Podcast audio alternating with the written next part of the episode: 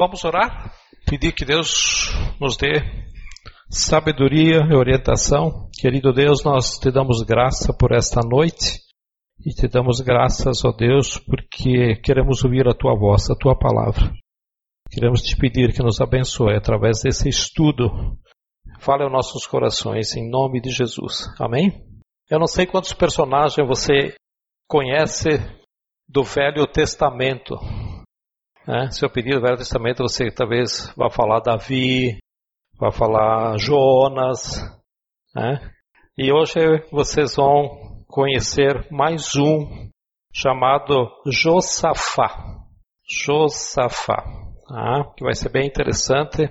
Eu vou fazer uma leitura que eu acho que vai ser a maior leitura de todos os estudos que eu dei. Vai ser 30 versículos, paciência, mas peguem a história, tentem se concentrar na história, que depois no estudo eu não vou falar todos eles, mas é bem interessante esse relato para nós aplicarmos nas no... algumas coisas, para nós tirarmos algumas coisas aqui para aplicarmos nas nossas vidas. Então, isso está em 2 Crônicas no Velho Testamento. 2 Crônicas no Velho Testamento, capítulo 20 capítulo 20, segundo Crônicas, no Velho Testamento, bem antes de Isaías, bem depois de Gênesis. Eu não falei com a parte técnica lá atrás, se quer pôr na tela, põe, mas acompanha na Bíblia que vai ser bem importante. É do capítulo, é capítulo 20, do versículo 1 até o 30. Até o 30, tá? Alguns nomes talvez eu até pule por cima, porque não há necessidade de ler, de ler mas aí eu vou falando. Diz o seguinte: depois disso, os Moabitas e os Amonitas, com alguns dos Meunitas, esses são três reinos que juntaram três exércitos, tá? Para poder guerrear contra. São três nações que vão guerrear contra uma nação. E nós vamos ver o que, que Deus fez com esse povo. Tá? Entraram em guerra com Josafá. Então, informaram a Josafá: Um exército enorme vem contra ti de Edão, do outro lado do mar morto. Já está em Azazão, Tamar, isto é, em Gedi. Alarmado, Josafá decidiu consultar o Senhor e proclamou um jejum em todo o reino de Judá. Reuniu-se, reuniu-se pois o povo vindo de todas as cidades de Judá para buscar a ajuda do Senhor. Josafá levantou-se, levantou-se na assembleia de Judá e de Jerusalém, no templo do Senhor, na frente do pátio novo, e orou. Agora, os próximos seis versículos vai ser a oração que ele fez. Senhor Deus dos nossos antepassados, não és tu o Deus que está nos céus. Tu dominas sobre todos os reinos do mundo. Força e poder estão em tuas mãos e ninguém pode opor-se a ti. Não és tu o nosso Deus que expulsastes os habitantes desta terra perante Israel, o teu povo, e a deste para sempre aos descendentes do teu amigo Abraão? Eles a têm habitado e nela construíram um santuário em honra ao teu nome, dizendo: Se alguma desgraça nos atingir, seja o castigo da espada, seja a peste, seja a fome, nós nos colocaremos em tua presença diante deste templo, pois ele leva o teu nome, e clamaremos a ti em nossa angústia, e tu nos ouvirás e tu nos ouvirás e nos salvarás. E aí então continua a história, que termina a oração. Mas agora, aí estão Amonitas, Moabit, perdão, a oração continua até o 12, perdão. Agora, mas agora aí estão Amonitas, Moabitas e habitantes dos montes de Seir, cujos territórios não permi permitistes que Israel invadisse quando vinha do Egito por isso, os israelitas se desviaram deles e não os destruíram. Vê agora como estão nos retribuindo ao virem expulsar-nos da terra que nos deste por herança. ó nosso Deus, não irás tu julgá-los? Pois não temos força para enfrentar esse exército imenso que vem nos atacar. Não sabemos o que fazer, mas os nossos olhos se voltam para ti. Final da oração. Todos os homens de Judá, com suas mulheres e seus filhos, até os de colo, estavam ali em pé diante do Senhor. Então o Espírito de, do Senhor veio sobre Jaimiel, filho, neto, bisneto, trineto, levita e descendente de Asaf, no meio da assembleia, e disse: Escutem, todos os que vivem em Judá e em Jerusalém, e o rei Josafá, assim lhes diz o Senhor: Não tenham medo nem fiquem desanimados por causa desse exército enorme pois a batalha não é de vocês, mas de Deus. Amanhã desçam contra eles. Eis que, vi, que virão pela subida de Ziz, de, de Ziz, e vocês os encontrarão no fim do vale, em frente do deserto de Jeru, Jeruel. Vocês não precisarão lutar nessa batalha. Tomem suas posições, permaneçam firmes e vejam o livramento que o Senhor lhes dará, ó Judá, ó Jerusalém. Não tenham medo, nem desanimem. Saiam para enfrentá-los. Amanhã o Senhor estará com vocês. Josafá prostrou-se com o rosto em terra e todo o povo de Judá e de Jerusalém prostrou-se em adoração perante o Senhor. Então os levitas, descendentes dos coatitas e dos coreitas, levantaram-se e louvaram o Senhor, o Deus de Israel, em alta voz. De madrugada, partiram para o deserto de Tecoa. Quando estavam saindo, Josafá lhes disse, Escutem-me, Judá, o povo de Jerusalém. Tenham fé no Senhor, o seu Deus, e vocês serão sustentados. Tenham fé nos profetas do Senhor e terão vitória.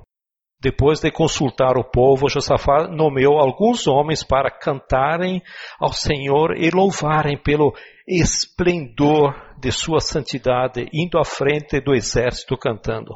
Deem graças ao Senhor, pois o seu amor dura para sempre. Quando começaram a cantar e a entoar louvores, o Senhor preparou emboscadas contra os homens de Amão, de Moabe e dos montes de Seir. São aqueles três exércitos que vinham, né? Que estavam invadindo Judá e eles foram derrotados. Os Amonitas e os Moabitas atacaram os dos montes de Seir para destruí-los e aniquilá-los. Depois de massacrarem os homens de Seir, destruíram-se uns aos outros. Quando os homens de Judá foram para o lugar de onde se avista o deserto e olharam para o imenso exército, viram somente cadáveres no chão. Ninguém havia escapado. Então Josafá e seus soldados foram saquear os cadáveres e encontraram entre eles grandes quantidades de equipamento, equipamentos e roupas, e também objetos de valor. Passaram três dias saqueando, mas havia mais do que eram capazes de levar. Capazes de levar. No quarto dia, eles se reuniram no vale de Beraca, onde, onde louvaram o Senhor. Por isso, até hoje, esse lugar é chamado Vale de Beraca.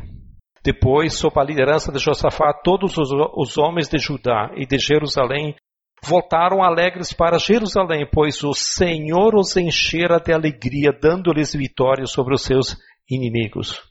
Entraram em Jerusalém e foram ao templo do Senhor, ao som de, de liras, harpas e cornetas.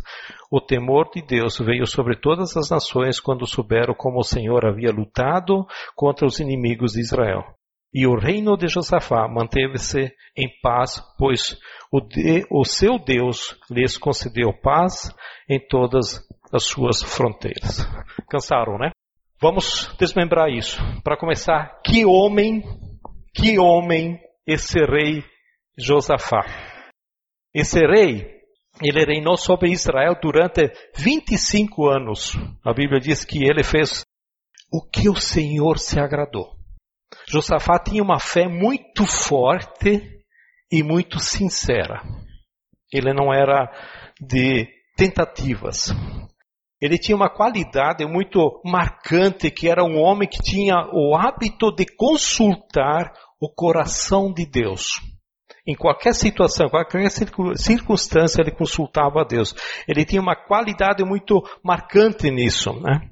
E neste texto podemos aprender algumas coisas com Josafá. Por exemplo, que homens tementes a Deus, ou mais, podemos dizer, homens de Deus, também passam por crises.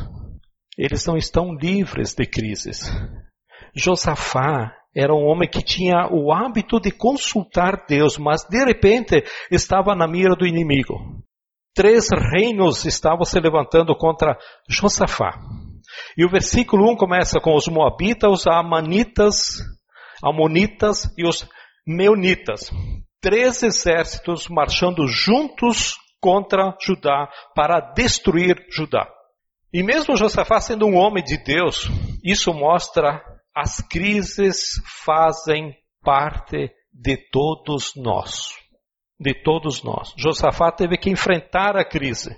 Por mais que você seja uma mulher, por mais que você seja um homem temente a Deus, não estará livre das lutas, você não estará livre das provas, você não estará livre de tribulações, porque elas fazem parte. Mas há um detalhe nesse texto que, quando a crise chegou para Josafá, no final do versículo 12, no final da oração, da sua oração, ele reconhece que simplesmente não tem a menor ideia do que fazer. E a oração termina assim: Nós não sabemos o que fazer, mas os nossos olhos se voltam para ti. Quando eu falo olhos, ele quis dizer os, os nossos corações se voltam para ti. É possível que você seja uma pessoa que simplesmente não sabe o que fazer em certos momentos da vida. Eu passo por isso, né? Não sabe para onde ir, para onde correr, com quem contar, por onde começar. Talvez você esteja vivendo isso nesses dias, enfrentando lutas que não sabem como vai vencer. Josafá estava assim: nós não sabemos o que fazer. Três exércitos vindo contra Judá. Isso, humanamente, Josafá admite que está perdido, não dá nem para o cheiro. Não dá. Né? Senhor, não sei o que fazer. Então, diante desse texto, nós vamos tentar responder a uma pergunta só, que é a seguinte: O que é que a gente pode fazer quando não sabemos o que fazer? É isso que se aprende com Josafá. O que eu posso fazer quando simplesmente não sei o que fazer? Diante de qualquer circunstância.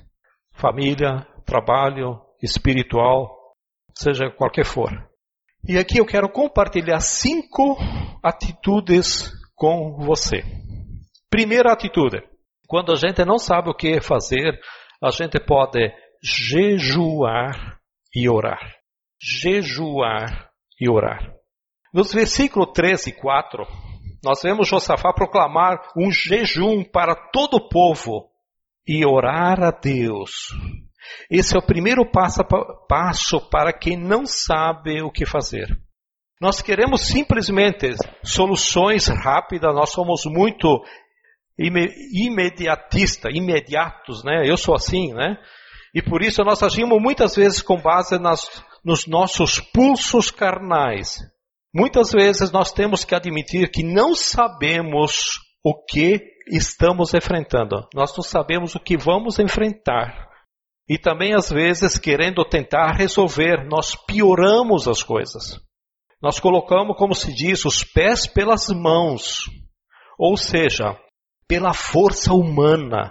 Não só não resolvendo, como pioramos tudo. Temos que entender que tem momentos que o melhor que podemos fazer é entregar o coração ao Senhor, jejuar e orar. Jejum é importante porque conduz todos os nossos esforços na direção daquilo que só Deus pode fazer na nossa vida. Agora, uh, tem se falado muito pouco sobre jejum e não sei o que, que você sabe. O que, que exatamente é jejum? Né? Jejum é a alma dizendo para o corpo que ela não é prioridade. Que ele, que o corpo não é prioridade.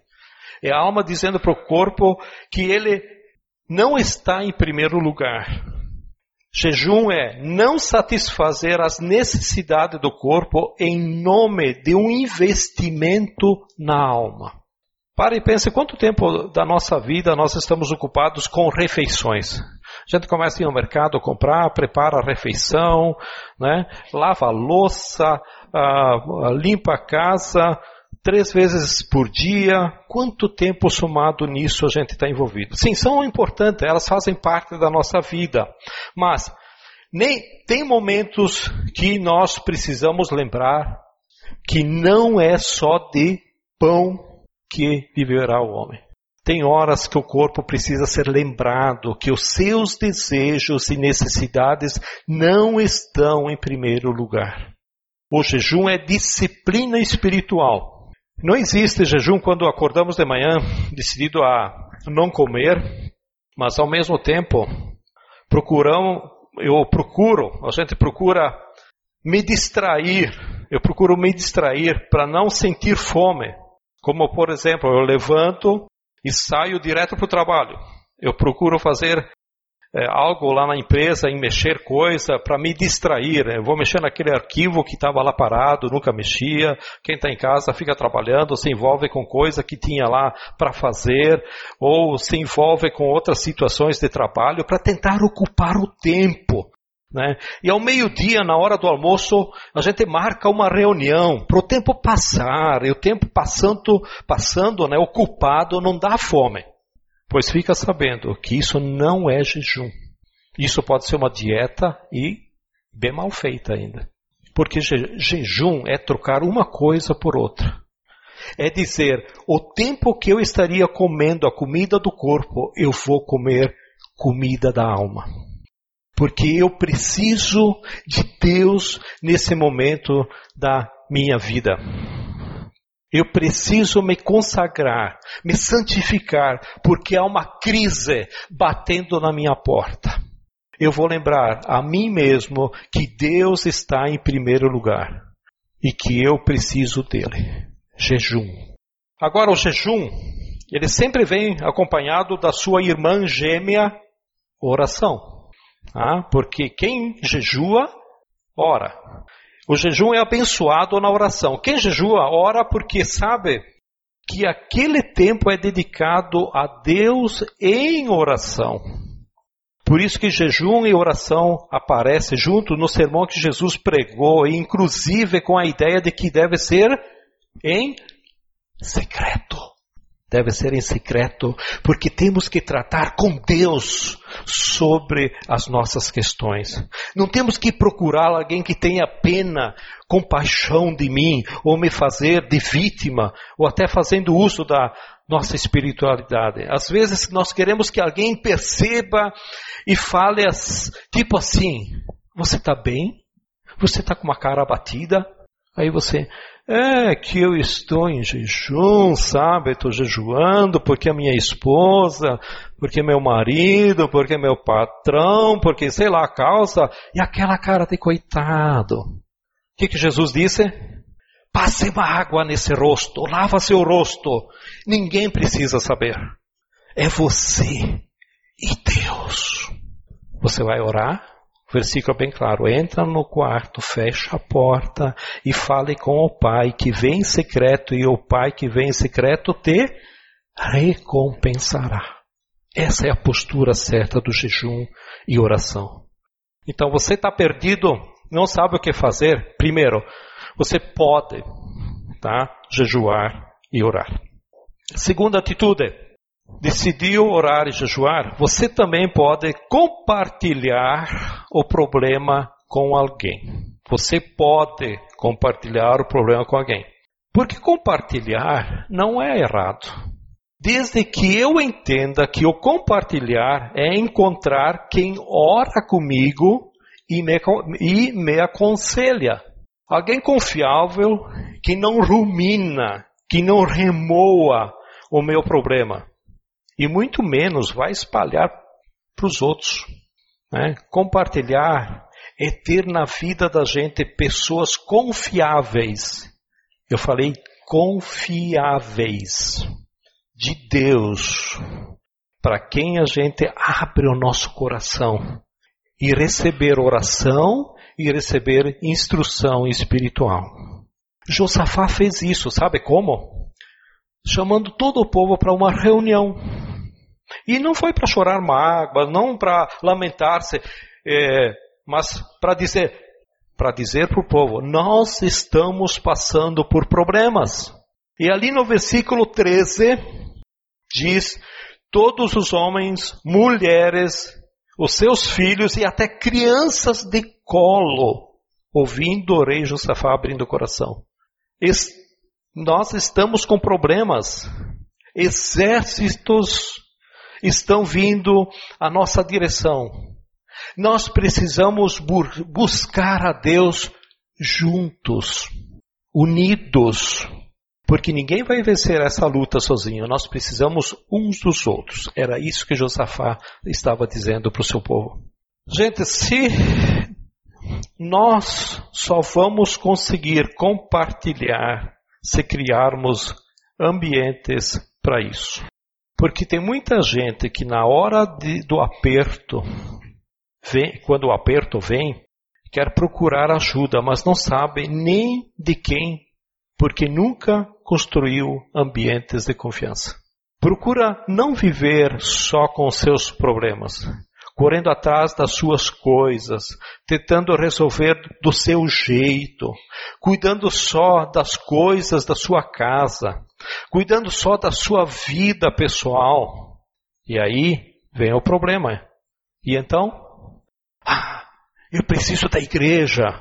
Quem são os líderes dessa igreja? Porque eu preciso de ajuda. É claro, Deus vai levantar alguém para ajudar. Eu não tenho dúvida. Mas será que não seria abençoador se você tivesse construído relacionamentos em Deus e nessa hora pudesse essas pessoas pudessem ajudar? Quem, por exemplo? A família. A família que aprende a compartilhar na hora da dificuldade, o que, que acontece? Ela se une. Né? Como é que une uma família na hora da desgraça se a família foi desunida a vida inteira. Eu me lembro quando a Kelly estava para Londres, de vez em quando eu pegava o telefone, ligava para casa para a mãe dela, mãe, é... né? não assim, claro, né? mas mãe, tô com esse problema, aquilo. E a Kátia não é diferente agora que está em Porto Alegre, aqui perto, enquanto liga. Quer dizer, existe um porto seguro, existe uma família, existe um socorro aonde ir. A célula é um ambiente maravilhoso para compartilhar. A vida em célula. Ali há espaço onde alguém pode dizer: Eu preciso compartilhar um assunto. Eu preciso falar de um problema. Eu preciso falar da minha situação, sei lá o quê. E os outros dizem: Nós vamos orar por você. Ah, mas eu não tenho tempo e nem gosto desse negócio de célula. Ok, tá? Nós respeitamos você, mas talvez as suas prioridades estão trocadas. Com quem você busca Deus no seu dia a dia? Quem pergunta para você se conseguiu resolver aquele problema que está enfrentando? Ou quem pode dizer na semana seguinte: orei por você e tenho certeza que Deus vai te abençoar? Sabe quem? A igreja, a célula, seu discipulador amigos em Deus. Compartilhar, falar ou até telefonar para alguém onde eu posso contar com ajuda, onde o meu problema se torna motivo de oração e a paz de Deus toma conta do coração. Terceira atitude que você pode tomar quando não sabe o que fazer é tentar ouvir Deus falar tentar ouvir Deus falar. E graças a Deus por isso, né? Deus fala. E Deus fala de várias maneiras, né? Com Josafá, Deus falou levantando um levita e não um profeta. Antigamente era profetas, né? E pela lógica era um profeta que devia falar. Ah, Deus deu nos dedos dele, levantou um levita. E muitas vezes nós somos assim. Eu só quero que, se Deus me der essa condição assim assado, então eu sei que ele fala. Se não é dessa forma, eu não quero, né? E aqui talvez para Josafá aprender que ele não ouve Deus através de quem ele acha que Deus usa, mas através de quem Deus acha que deve usar. Então a gente tem que estar bem atento. E no versículo 15, o levita se levanta no meio do povo e diz: Eu tenho uma palavra de Deus para vocês. Porque Deus fala. E no final do versículo 15, o que, que ele diz? O Senhor está dizendo que essa batalha não é nossa, é dele. A palavra de Deus muda, muda tudo, muda o nosso modo de ver as coisas. Quando a gente ouve a Deus, totalmente diferente. Você pode ouvir Deus lendo mais a Bíblia, porque a Bíblia é a palavra de Deus. Ler a Bíblia com seriedade e profundidade. Em Salmo diz que ela é lâmpada para os seus pés e luz para o caminho. Não dá só ler a Bíblia na hora que a coisa aperta.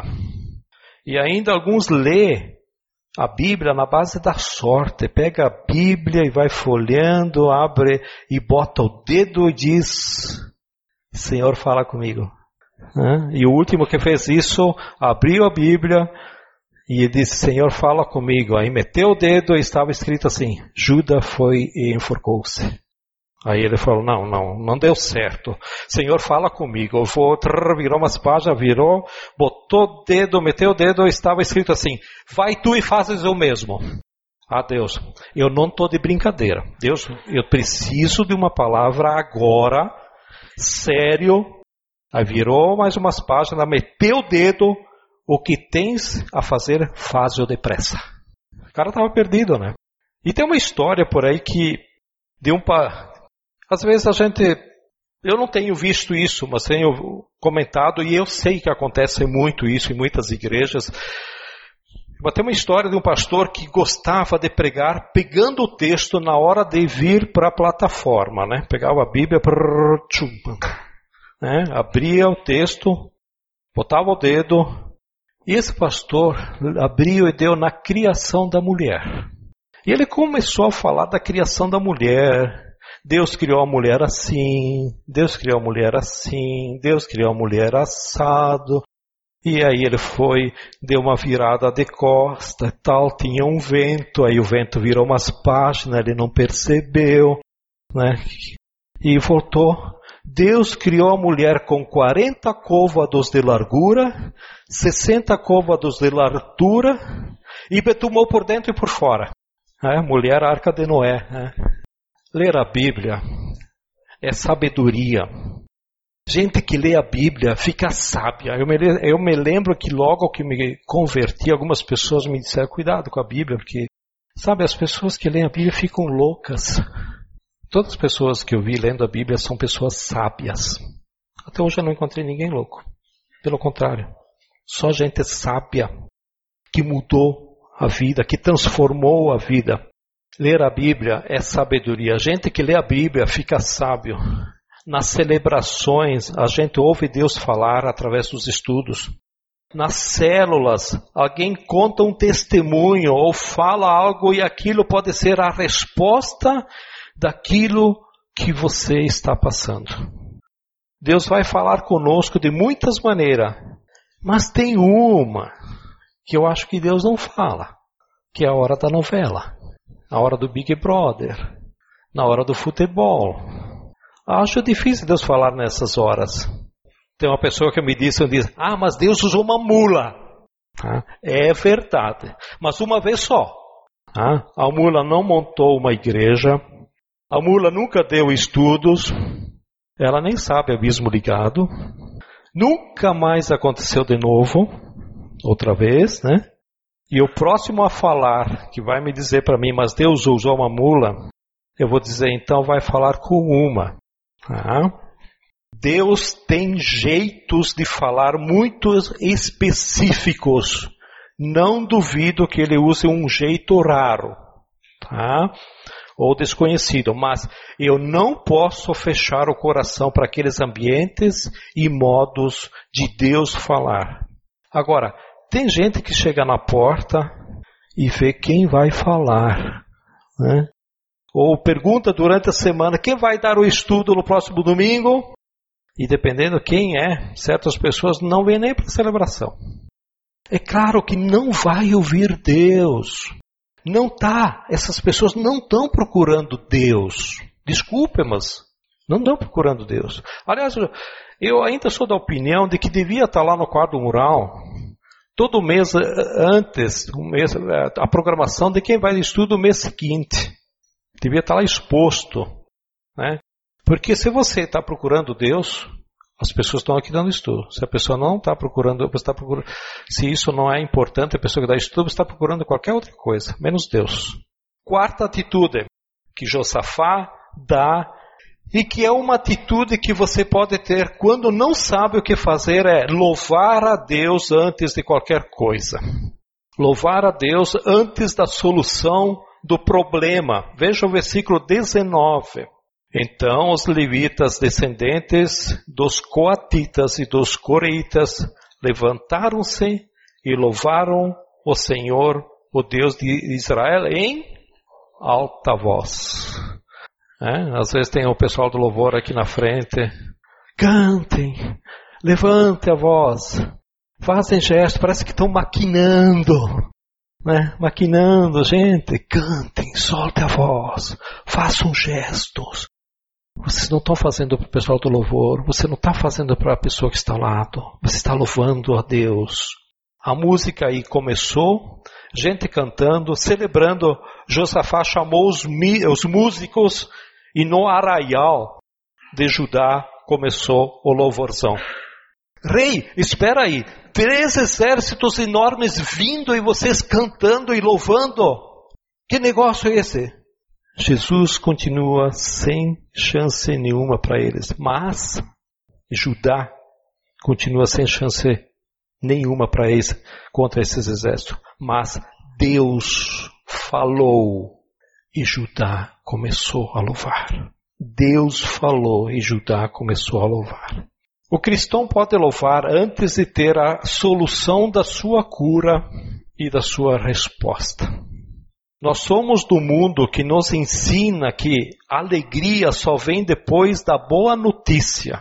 A gente só comemora depois que tudo der certo. Não, não, não, não fica feliz, não fica alegre. Espera, espera, espera. Dá um tempo aí. Se der certo, vamos celebrar. E se não der certo, nós não vamos celebrar. Não fica alegre antes, não. Mas não deve ser assim pro raciocínio do cristão. Sabe por quê? Porque alegria na vida cristã não é resultado. Geralmente a alegria vem depois do resultado, mas na vida cristã não é resultado. A alegria é força. Né? A alegria no Senhor é a nossa força. Vocês conhecem essa frase, né? A alegria no Senhor é a nossa. Vamos todo mundo junto. Alegria alegria. Vive isso quando você tem dificuldade. Lembra disso. Né? Ela não vem no final do processo, ela vem durante o processo como condição para lutar. Porque não posso lutar sem alegria. Eu não posso lutar sem alegria. Então a alegria do Senhor é a minha força. Por que alegria? Porque eu sei que vou ter a vitória porque Jesus vai fazer. Por esse detalhe você pode medir a qualidade da tua oração, o tamanho da tua fé. Que tipo é a oração que você faz? E o louvor tem tudo a ver com isso, onde a fé a louvor, onde a confiança em Deus, a adoração, porque Deus é maior que os problemas. Quando os salmistas e os levitas cantam, eles adoram a Deus, declarando Quem é Deus? Se você vai ver toda a oração, Josafá está dizendo aí que, porque Deus é maior daquilo que, que estou enfrentando, Deus é maior que meus problemas, Deus é maior que os inimigos, Deus é maior que a circunstância, Deus é maior, Deus é maior. Adore, louve, exalte a cura no louvor. Eu vi de um pregador o seguinte, que várias e várias das nossas enfermidades emocionais, elas são ligadas à nossa incapacidade de louvar e adorar a Deus. Se você entrar na internet, procura lá o Calbart. Acha os livros deles, dele e dá uma lida. Por, por que, que a gente se reúne aqui? Para louvar a Deus. Deus está no nosso meio e muita gente canta pensando que Deus não está aqui no nosso meio. Deus está ouvindo a nossa voz, Deus está ouvindo o seu louvor. Então você canta com que qualidade? Será que Deus não vai se envergonhar da forma de como você louva, como você canta? Ele está abraçando, ele, ele, ele está nos abraçando com seus braços de amor. Ele tem o melhor para a nossa vida. Ele quer que nós entendamos que para Ele não há impossíveis. Ele é Deus. Eu o louvo não porque está tudo bem comigo, mas porque eu estou diante daquele que tem a minha vida nas suas mãos. Por isso que ele é maior. Deus é grande, Deus é grande. Paulo disse: alegrai-vos. Paulo também, ó, alegrai-vos sempre no Senhor. E no final do versículo 15 diz que as batalhas que vocês e eu temos não são nossas, é dele. As batalhas é de Deus. Por isso louve, adore, cante, declare palavras de gratidão, porque Deus é grande. Por último, quinto, quinta atitude. Então a primeira é jejuar e orar, segunda compartilhar o problema, terceira ouvir a voz de Deus, Quarto, louvar antes da solução. E quinto, descansar na fidelidade do Senhor. Isso me chamou muito a atenção porque, ah, que dificuldade que eu, eu, Prede, tenho dificuldade de descansar no Senhor. E aí eu pude ver, perceber e descobrir que é a minha tendência de querer resolver o problema e o meu nível, a minha qualidade de confiança com Deus. E como é que termina essa história aqui de Josafá? No meio do louvor, Josafá diz: Vamos descer até eles. Nós, um exército só, nosso povo vai contra três exércitos. Um exército formado por três exércitos e muito mais, muito maior que o exército de Judá. E no versículo 23 e 24 em diante, fala que quando os judeus de Judá chegam diante do lugar onde estavam acampados os exércitos inimigos, só havia cadáveres e mais cadáveres e ninguém vivo. Olha o que Deus fez. Olha o que Deus fez. Pelo menos é com que muitos estudiosos concordam com isso, tá? Não é ideia minha, não dois exércitos, os, Amon, os Amonitas e os Moabitas, perceberam que não precisariam do outro exército, o exército de Seir, para destruir os judeus. Pra, por que isso? Para não dividir os pertences dos judeus em três. Então, antes de entrar na luta contra os judeus, eles mataram os habitantes ou o exército de Seir, mataram os próprios colegas uma parte do exército, porque naquela época eles matavam toda a cidade, todo, todo o exército, e eles recolhiam todos os pertences, as, as coisas uh, interessantes, roupa, joias, comida, as próprias mulheres e assim por diante. Mas aí, você sabe como é a gente desonesta, né? Gente desonesta desconfia da própria sombra. Porque o que é honesto, ele é honesto porque ele crê. E o que crê a gente diz que é crédulo. Mas o desonesto é desconfiado. O desonesto é desconfiado e ele sabe que do que, que uma pessoa é feita. Aí, ele é do ramo, sabe? Malandro, ele é do ramo. E quando os amonitas e os moabitas mataram os habitantes, os habitantes de Seir, um pensou do outro, próximo sou eu. Os que estavam no outro lado pensaram o quê? Os próximos é nós. Então um partiu para cima do outro e no final estavam mortos todos. Todo mundo. E no final do versículo 24, o que, que diz aí? Ninguém havia escapado. Uma coisa que a gente aprende na vida é isso. Tem gente que vai se destruir sozinho. E a gente não precisa levantar uma palha. Tá? Não é uma espada, é uma palha. Então não fica aí chorando por causa de um desafeto.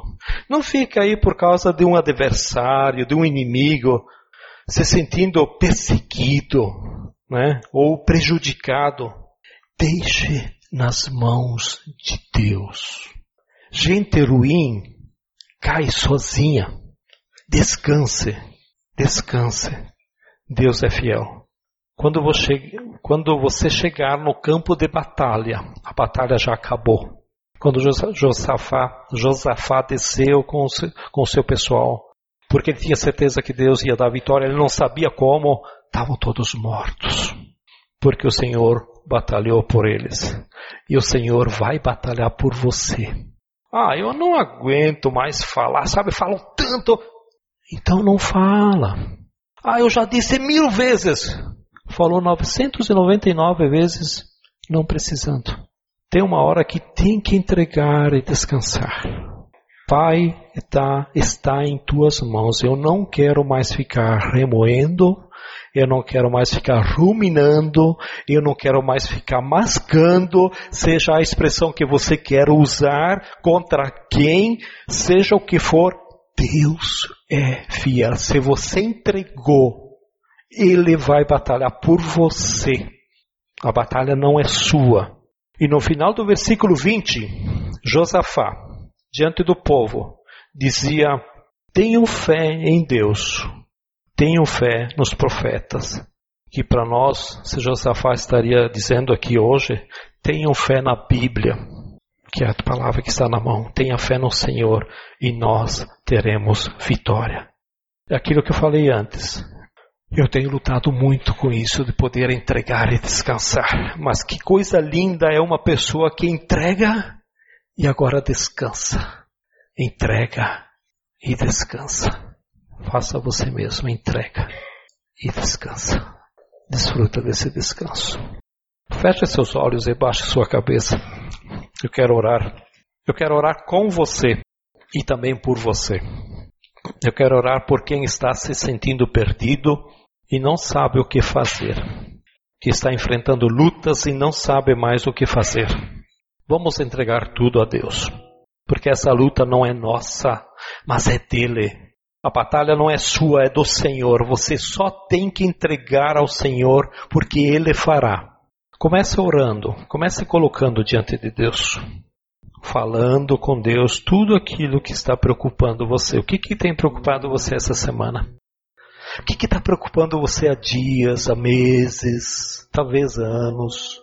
O que está preocupando você hoje? Coloca isso para Deus, ore para Ele. Mas definitivo, Deus, eu entrego em tuas mãos e eu quero sentir o teu descanso. Eu quero orar também pelos líderes e auxiliares das células que têm sido instrumento de Deus para fazer ambientes para compartilhar eu sei que há pessoas que servem a Deus nesse grupo aqui no nosso meio, que ouvem outras pessoas e as ajudam e que muitas vezes não tem com quem trocar, não tem com quem dividir os seus problemas. Quero orar por você, gente como Josafá, que ama a Deus, que serve a Deus, mas que tem lutas e não sabe o que fazer. Você é gente que precisa jejuar e orar. Porque servir a Deus não é fácil. Servir a Deus não é fácil. Você é gente que, que cria espaço para compartilhar na sua casa, na sua agenda, na sua semana. E o inimigo já tentou várias vezes fazer você desistir disso. Você é gente que precisa ouvir Deus Porque se Deus não falar, você não vai ajudar ninguém. Deus não chamou você para resolver problema dos outros. Deus chamou você para ser íntimo dele. Deus quer mostrar para você que você não resolve nada. Nada mesmo. Ele é que resolve. Entrega para Ele. Você é gente que precisa louvar Deus. Talvez na sua célula precisa menos ruminar, menos murmurar e mais louvor, mais adoração. Deus está presente em cada reunião que você lidera. Deus quer dar descanso para você. Você é gente que precisa descansar. Precisa descansar. A todos nós, só Deus pode dar descanso que todos nós precisamos. Aliás, Jesus foi bem claro. Ele disse: Vinde a mim, vós todos que estáis cansados e sobrecarregados, e eu vos aliviarei. Tomai sobre vós o meu jugo e aprendei de mim que sou manso e humilde de coração e encontrarei descanso para vossas almas. Porque o meu jugo é suave e o meu fardo é leve. Senhor, quero orar por todos nós. Quero pedir pelos líderes para que os livre da ansiedade livre do peso. O Senhor não pediu para ninguém carregar peso. O Senhor pediu para cada um de nós andar com o teu jugo que é leve. Dê sabedoria e graça, fala com eles, Senhor, fala com cada um. Aqueles que estão orando nos seus lugares, precisando orientação do Espírito Santo, fala com todos agora, Deus. Mostra Levanta-nos em oração. Livra-nos de uma vida egoísta, correndo atrás de dinheiro toda hora. E se ver sozinho na hora da dificuldade. Nossa alma anda inquieta, querendo descansar, descansar em Ti. O Senhor sabe as lutas de cada um aqui. O Senhor sabe a oração que cada um fez ou nesse momento está fazendo. Abençoe a entrega que cada um fez ou está fazendo em tuas mãos. Ajuda-nos a ouvir a tua voz e, e nos dê descanso, sabendo que o Senhor vai batalhar por cada um e dará a vitória a todos nós. Nós pedimos isso em nome de Jesus. Amém?